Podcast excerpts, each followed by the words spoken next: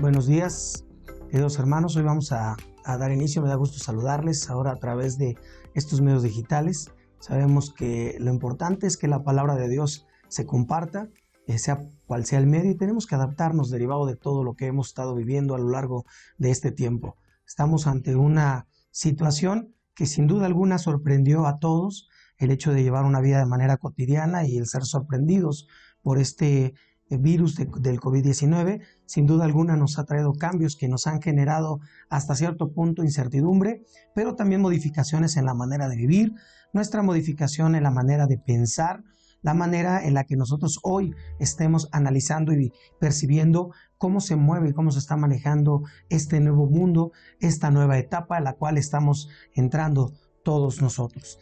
Eh, es muy importante, hermanos, que nosotros pues sigamos las indicaciones. Siempre es importante que nosotros, como hijos de Dios, obedezcamos todo lo que las autoridades eh, nos recomiendan. La palabra de Dios nos dice ahí en, en la carta a los romanos que escribe el apóstol Pablo, que nos sujetemos a todas las autoridades, pues todas las autoridades, sean buenas o malas, son puestas por el Señor y obviamente quien resiste a esta autoridad, a Dios resiste. Entonces nosotros obedezcamos, además de que la obediencia es una, un acto maravilloso de amor y sobre todo es un acto que demuestra precisamente nuestra naturaleza cambiada, una, una naturaleza que nos hace llamar hijos de Dios. Sabemos de antemano que eh, es muy complicado para nosotros hoy hablar de paz, hablar de confianza cuando estamos saturados de tanta información negativa.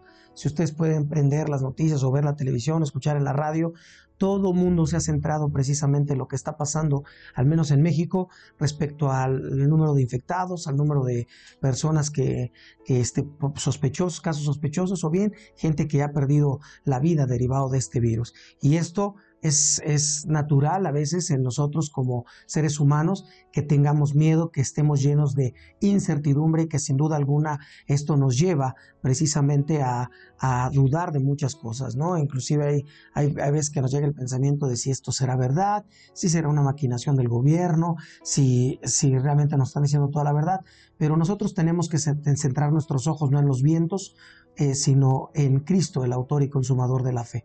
Esa es nuestra fe, esa es nuestra esperanza, esa es nuestra confianza. Y para ello, pues nosotros debemos de también comprender que estamos pasando por un momento en el que el Señor permite que este tipo de virus precisamente haga un freno, una pausa en nuestra vida cotidiana para poder analizar nuestra vida a la luz de la palabra y que por ello nosotros podamos eh, llegar o podemos dar frutos dignos de arrepentimiento. Nosotros debemos entender que esto, esto que el Señor está permitiendo que pase en esta época tiene un propósito y la palabra de Dios así nos lo dice cuando dice que todas las cosas nos ayudarán para bien a los que conforme a su propósito hemos sido llamados. Él recordemos que el Señor ha comenzado una, una obra nosotros y que Él ha de culminarla. Y Él será valer de todo lo que Él es precisamente para cumplir su propósito. Y es muy importante que nosotros lo entendamos porque hoy, como hace mucho tiempo, podemos visualizar que el pueblo de Israel fue llevado a la cautividad a causa de su maldad y fue dispersado por todo lo largo y ancho de la tierra. Eso sin duda alguna causó mucho dolor porque era un pueblo, el pueblo de Israel fue es una nación santa, un real sacerdocio que el Señor escogió para sí y eh, ellos vivieron momentos gloriosos en compañía de Dios. Lo podemos ver en el desierto cuando se manifestaba la nube de día y el fuego de su presencia, lo que nosotros conocemos como la presencia de Dios o la Shekinah, en donde ellos vivían un momento maravilloso. Ellos podían tener la presencia misma de Dios en medio precisamente de las doce tribus y que a causa precisamente del pecado, eh, el Señor marca una distancia y obviamente permite que el pueblo de Israel pase por circunstancias adversas y que obviamente esto los lleve primero a un miedo, después a una incertidumbre y posteriormente a una dispersión total. Y, algo que nosotros tenemos que entender es que hoy el lema del gobierno es quédate en casa.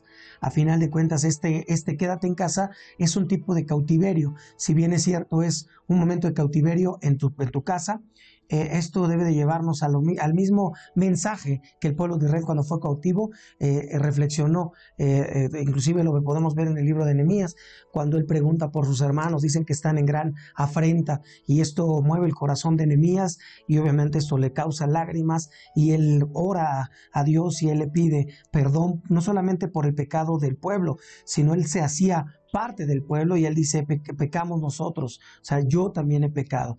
Y entonces eso hace que inmediatamente él pida eh, perdón y se arrepienta. Y entonces el Señor empieza a, a mover el corazón de las autoridades para poder hacer volver al pueblo de Israel de la cautividad. Y es algo que nosotros hoy debemos de entender. Hoy tú y yo que somos la iglesia, el cuerpo de Cristo, nosotros este, debemos de orar porque estamos siendo cautivos en nuestras propias casas. ¿Con qué finalidad?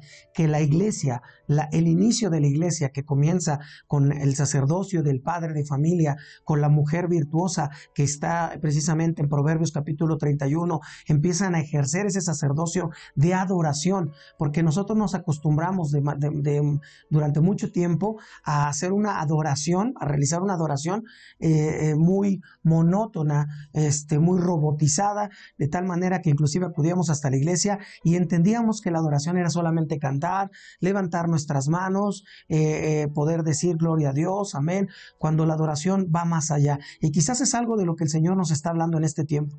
Es importante que tú y yo lo reflexionemos, hermano, para que nosotros comencemos con la adoración. Y la adoración que el Señor establece en su palabra es una oración, una adoración que comienza de manera directa, es, una, es un estilo de vida, un estilo de vida, de vida, perdón, que se marca precisamente a través de un corazón totalmente sumiso a la autoridad y a la voluntad de Dios. Este es el momento en el que nosotros debemos de cesar, de parar de cuestionarnos, de cuestionar a las autoridades y cuestionar por qué de las cosas y regresar precisamente a sujetarnos de manera sumisa a la voluntad, a la autoridad y a la soberanía de un Dios tan grande y maravilloso que ha protegido a lo largo de la historia a su pueblo, a ti y a mí, hermano. Pero es momento de que la iglesia surja desde su raíz la iglesia va a surgir desde sus casas. Si, nosotros nos esperábamos solamente los días domingos o los días de servicio para poder adorar, pues creo que estábamos equivocados, porque nos habíamos vuelto religiosos solamente más que adoradores. El Señor quiere que hoy tú y yo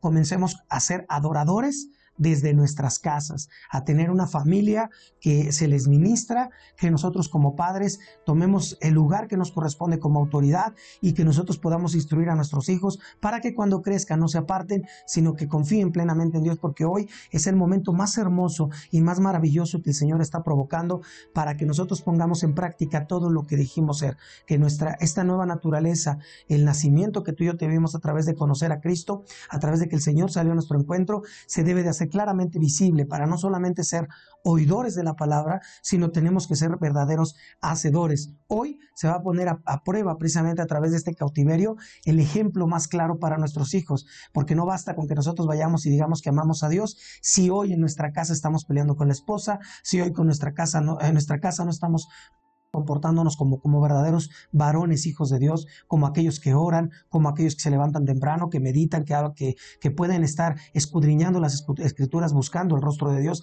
Eso, sin duda alguna, lo ven nuestros hijos. Y eso es lo que va a generar en ellos su carácter y obviamente eso les va a dar una instrucción. Y cuando crezcan, ellos verán en nosotros un ejemplo. Y, y nuestro ejemplo, como decía el apóstol Pablo, sed imitadores de mí como yo de Cristo. Es el momento que nosotros imitemos a Cristo como sacerdotes de nuestra casa para que nuestro hijos nos imiten y tengamos la autoridad para poderle decir a nuestros hijos, imítenme, porque yo imito a Cristo. Entonces, hermanos, esto es muy importante. Fíjense lo que la palabra dice después de que estaban ellos, el pueblo de Israel había regresado del cautiverio. Hay un salmo, en el, ahí en Salmos 85, que habla de una lectura en un momento muy similar de incertidumbre que estaba pasando el pueblo de Israel. Recuerda que tu vida y la mía está inmersa en la palabra. Aquí está tu vida y la mía. Tú y yo tenemos que encontrar nuestra vida y lo que está pasando en el mundo inmerso en la voluntad que es agradable, buena y perfecta de parte del Señor. Dice la palabra de Dios en el, en el Salmo 85, hermano. Dice, al músico principal, salmo para los hijos de Coré. Fuiste propicio a tu tierra, oh Jehová. Volviste la, la cautividad de Jacob, perdonaste la iniquidad de tu pueblo, todos los pecados de ellos cubriste reprimiste todo tu enojo, te apartaste del ardor de tu ira. Restauranos, oh Dios de nuestra salvación, y haz cesar tu ira de sobre nosotros. ¿Estarás enojado contra nosotros para siempre? ¿Extenderás tu ira de generación en generación? ¿No volverás a darnos vida para que tu pueblo se regocije en ti? Muéstranos, oh Jehová, tu misericordia y danos salvación, danos tu salvación. Escucharé lo que hablará Jehová Dios, porque hablarás paz a su pueblo y a sus santos para que no se vuelvan a la locura. ¿Te das cuenta cómo ellos están reconociendo? Vemos en este, en este salmo una situación muy clara. Ellos, para poder llevar a este conocimiento y este clamor para, dirigido hacia Dios, tuvieron que reconocer el pasado, juntar el presente, pero también entender el futuro. Y eso es algo que nosotros debemos de entender. Para poder entender estos tiempos, es necesario que nosotros volvamos al pasado para ver nuestra vida como era anteriormente, para darnos cuenta lo que nos ha puesto el día de hoy o por qué estamos inmersos en esta situación en, en nuestro presente, pero sin perder de vista que para los hijos de Dios hay un futuro sustentado en la salvación de Dios para su pueblo. Y eso es algo muy importante. Y debemos de partir de un punto que es muy claro para nosotros como creyentes. La confianza en Dios. Nosotros sabemos que hoy tienes temor, que hoy tienes incertidumbre, que hoy estamos llenos de muchas dudas, de muchos cuestionamientos y que inclusive la desesperación por la falta de empleo, por la porque se han cerrado, por las disposiciones del gobierno, hoy, hoy parece ser que la iglesia o que muchos que formamos parte de la iglesia solamente nos quejamos de dolor sin darnos cuenta de que realmente tenemos un Dios tan grande y maravilloso en el cual debemos de poner toda nuestra confianza. Por ejemplo, la confianza que nosotros debemos de tener en Dios debe de manifestarse cuando nosotros nos encontramos en situaciones aterradoras. Hoy yo no sé cómo tú te encuentres, hermano, pero sé que no la estamos pasando bien. Sé que es una situación en donde lamentablemente eh, algo cambió de la noche a la mañana. De repente nosotros teníamos inclusive servicios en la iglesia y hoy han cesado. Anteriormente podíamos discutir de qué íbamos a hacer un fin de semana o a dónde íbamos a salir entre semana. Ah, no había preocupación por ir al súper o que hubiera desabasto. No había ninguna preocupación de nuestro trabajo, pues sabíamos que pues teníamos el trabajo seguro y como consecuencia nuestro salario íntegro con el cual sustentamos a nuestra familia. Pero ha transcurrido un mes, hermano, y hoy hay mucha gente desempleada, Quizás tú o quizás ah, conoces a alguien que está pasando por esta situación. Quizás hay gente enferma, hay tratamientos que han cesado y que eran muy importantes por derivado de enfermedades crónicas. Hoy quizás tu vida ha cambiado completamente de tal manera que ya no puedes planear, sino estar a expensas de la, de la nueva disposición del gobierno para poder eh, combatir esta, esta pandemia. Y eso te ha llevado quizás a estar encerrado y a veces el, encierro te genera muchísimo más estrés, muchísimo más conflicto.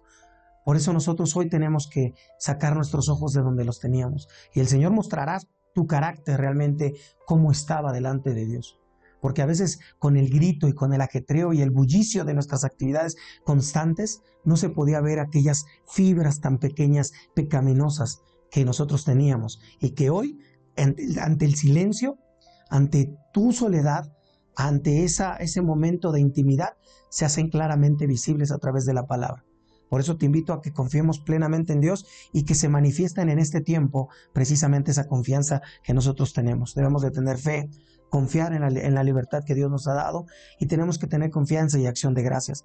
La confianza en el Señor es una decisión deliberada, es una decisión deliberada que reemplaza todo acto emocional, no es algo como que sentí, no es algo como que a veces lloré y por eso creo que entonces confío en Dios. No solamente basta con expresarlo a través de nuestros labios, sino la confianza que nosotros debemos de depositar en Dios es una decisión que nosotros hacemos de manera deliberada completamente, que va más allá de lo emocional que va más allá de aquel, momento, eh, vamos, que este particular o, de esa circunstancia momentánea que nos hacía regresar quizás de un servicio de domingo a nuestra iglesia porque habíamos llorado, porque habíamos este, sentido nosotros que algo se movió, pero que a lo largo de la semana nos regresaba exactamente al mismo punto de pecaminosidad.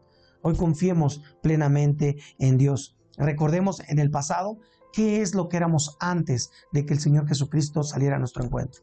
¿Cómo estábamos antes? Porque si algo muestra este salmo es que cuando ellos regresan de la cautividad, ellos se dan cuenta de que pues estaban agradecidos, había gratitud por lo que Dios estaba haciendo, porque los había libertado, porque los había cumplido sus promesas de regresarlos de nueva cuenta de, los confines de la tierra como los había, lo había prometido. Eso mostraba su soberanía, su fidelidad, su amor, su cuidado, su misericordia y su gracia que siempre había tenido para con su iglesia.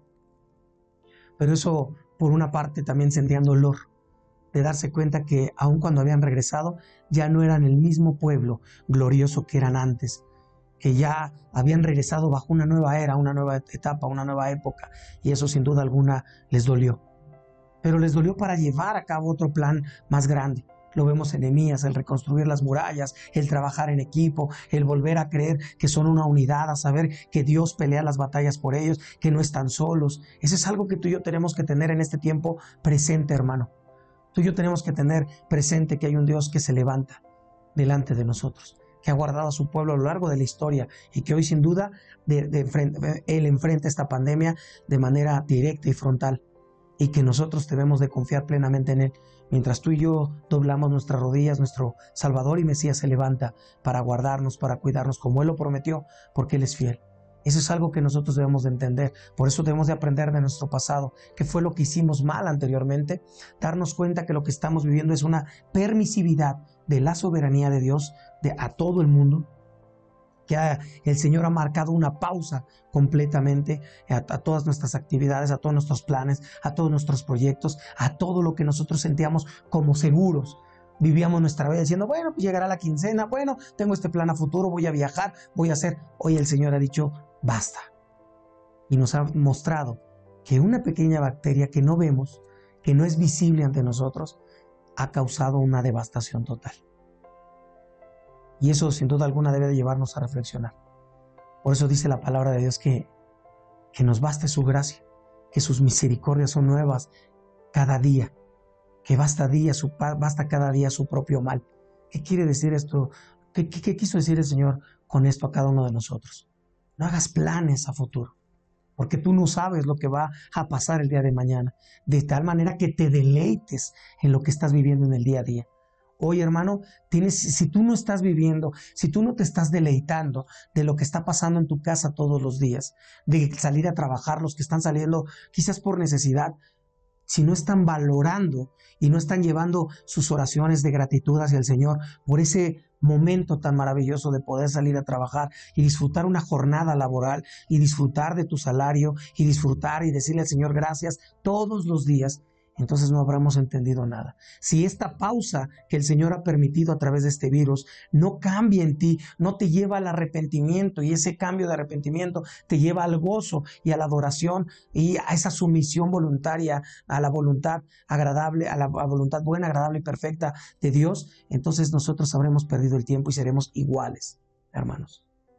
Si esto no te cambia, entonces, ¿qué, ¿Qué otra cosa tendrá que provocar el Señor para quitar la dureza de nuestro corazón?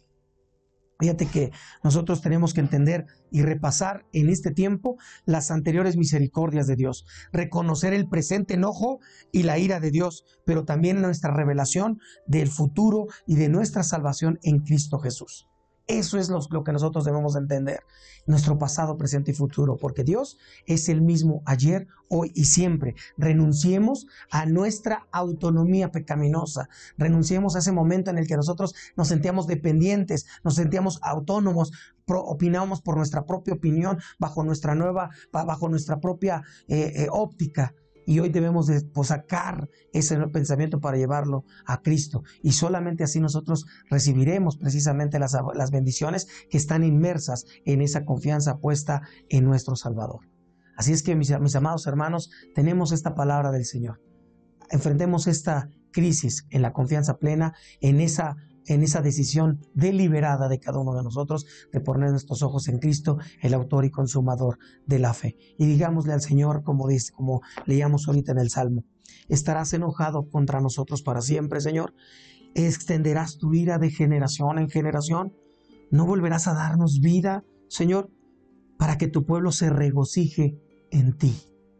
Si tú vuelves de esta cautividad, que sea con regocijo, mi amado hermano con un corazón lleno de gratitud por lo que Dios permitió, hace en ti y hará que se muestre a las naciones. Que Dios te bendiga, amado hermano. Esto es algo que nosotros vamos a entender día a día y vamos a cerrar esto con una oración para que el Señor nos permita tener esa plena confianza y nos aumente nuestra fe. Ahí donde tú te encuentres, te voy a pedir que cierres tus ojos, que lleves este pensamiento a tu corazón, que el Señor, a través de su palabra que es viva y eficaz, empiece a hacer esta obra en tu vida que te lleve al arrepentimiento. Y cuando cambias de arrepentimiento y cuando, cuando hay un arrepentimiento en ti, sin duda alguna va a haber un cambio de regocijo, de gozo, porque recuerdas que Él es tu salvación. Amado Salvador, gracias te damos por este tiempo.